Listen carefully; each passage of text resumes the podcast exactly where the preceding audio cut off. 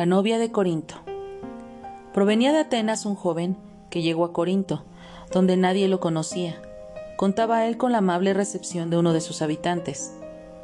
Sus padres estaban unidos por la hospitalidad y habían convenido mucho tiempo atrás el matrimonio de una y otro, su hija y su hijo. Pero sería bienvenido aún si no compra con cariño este favor.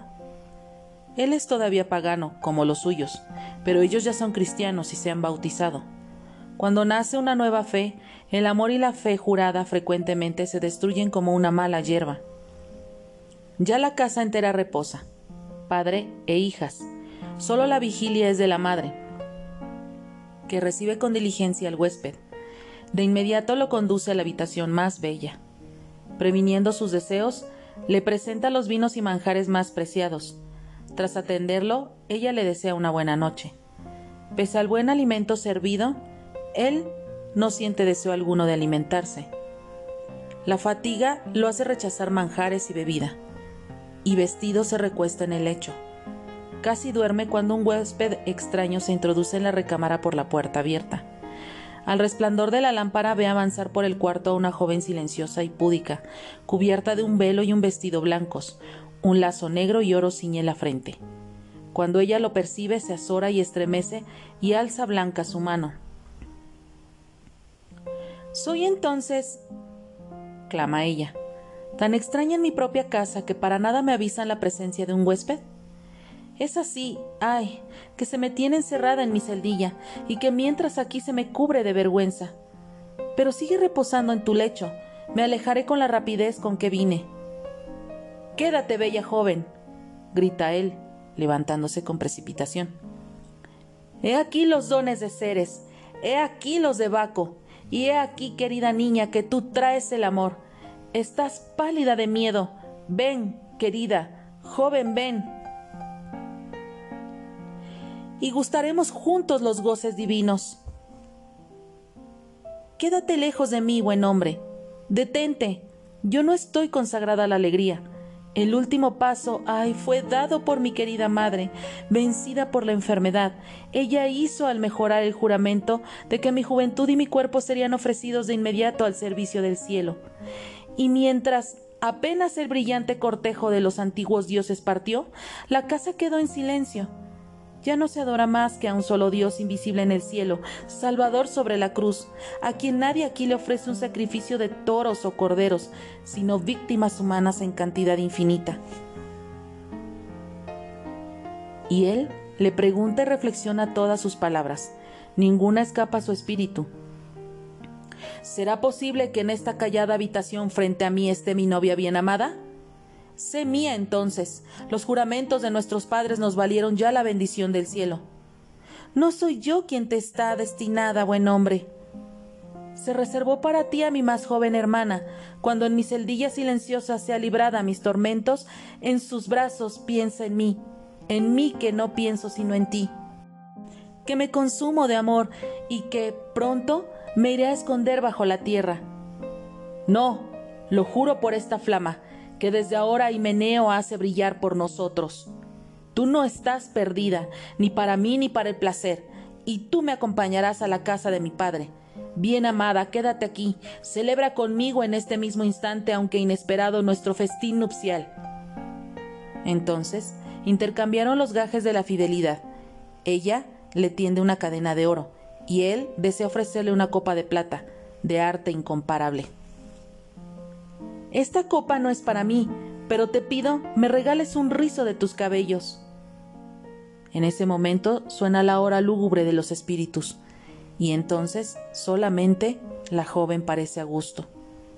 Avidamente de sus labios pálidos, ella bebió el vino de un rojo sombrío como la sangre, pero del pan de trigo que le ofreció amablemente no tomó la menor migaja. Y ella tiende la copa al joven quien como ella la vacía de un solo trago golosamente, y durante esa comida silenciosa él le solicita su amor.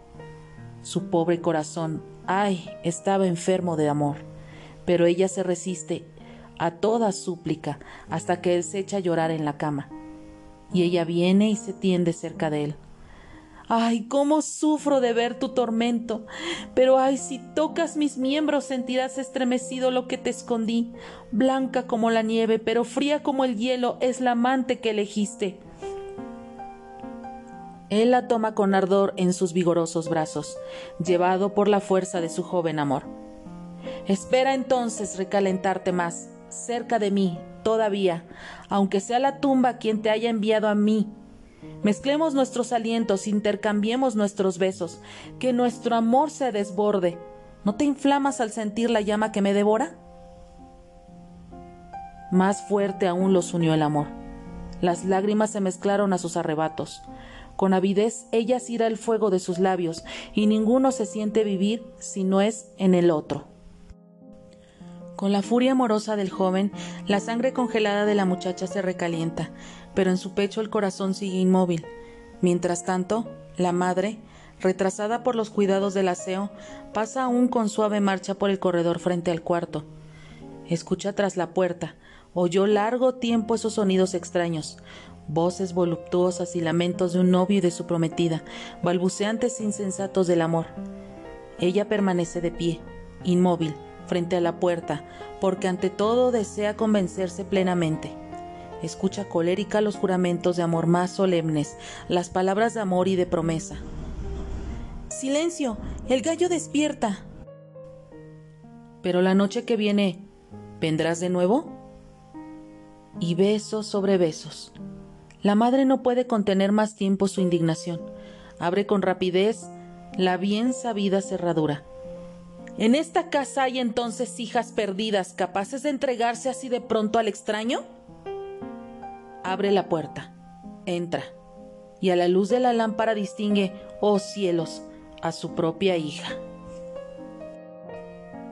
Y el joven en el primer momento de terror quiere cubrir con su velo a la muchacha, esconder bajo el tapiz a la bien amada pero ella se defiende y libera con prontitud, como con la fuerza de un espíritu, su alta estatura se yergue lentamente sobre el lecho.